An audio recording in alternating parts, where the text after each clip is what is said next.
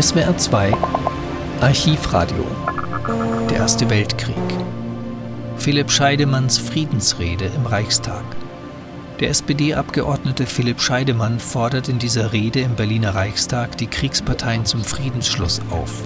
Er verurteilt die Hinhalte- und Durchhaltepolitik der Regierung und greift Eroberungsgelüste an, indem er fordert, auf das zu verzichten, Zitat, was wir gar nicht besitzen.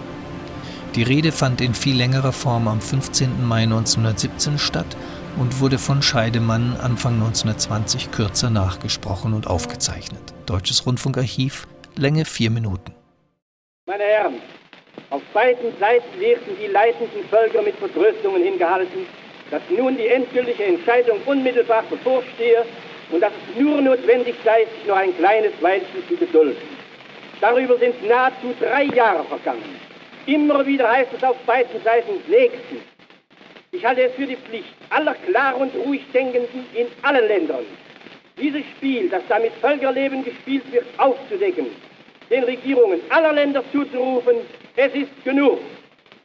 Jeder Mann mit Verantwortungsgefühl und Gewissen sollte sich die Frage vorlegen, ob es erträglich wäre, immer neue Hunderttausende auf die Schlachtbank zu schicken, für ein Ziel, ein Eroberungsziel, das die erdrückende Mehrheit unseres Volkes gar nicht will, das überhaupt gar nicht erreicht werden kann. Ich wiederhole, meine Herren, was ich seit Jahren vertreten habe. Es wäre ein Glück für ganz Europa, wenn wir schnellstens einen Frieden der Verständigung haben könnten. Für die Verteidigung unseres Landes, für die Verteidigung von Heim und Heer wird und muss das Volk eintreten. Von der Führung des Krieges für irgendwelche Vergewaltigungsziele will unser Volk nicht wissen. Dem werden wir Sozialdemokraten, darüber täuschen Sie sich nicht, uns aufs Entschiedenste widersetzen. Über den Frieden der Verständigung, für den wir alle Zeit eingetreten sind, höhnen die Altdeutschen, als über einen Verzichtsfrieden, wie der Herr Abgeordnete Rösige darüber gespottet hat. Was soll das heißen? Und was, auf was verzichten wir überhaupt? Wir verzichten auf die Fortsetzung dieses Krieges, wir verzichten auf Hunderttausende Tode und Hunderttausend Trübbel. Wir verzichten auf tägliche Lasten von 100 Millionen. Wir verzichten auf die weitere Verwüstung Europas.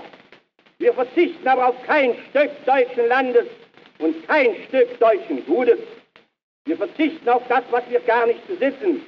Wir verzichten auch auf die Illusion, dass der Krieg einen Gewinn bringen wird, der uns nicht zusteht, für den wir weitere furchtbare Opfer bringen müssten und den wir doch nicht erreichen würden. Wir verzichten darauf, andere Völker zu vergewaltigen und zu unterdrücken. Wir verzichten aber nicht darauf, dass das deutsche Volk als ein freies Volk aus diesem entsetzlichen Kriege hervorgeht. Das nennen die Altdeutschen einen Verzichtsfrieden. Worauf wir verzichten, das sind die Altdeutschen und ihre dummen Schwätzereien.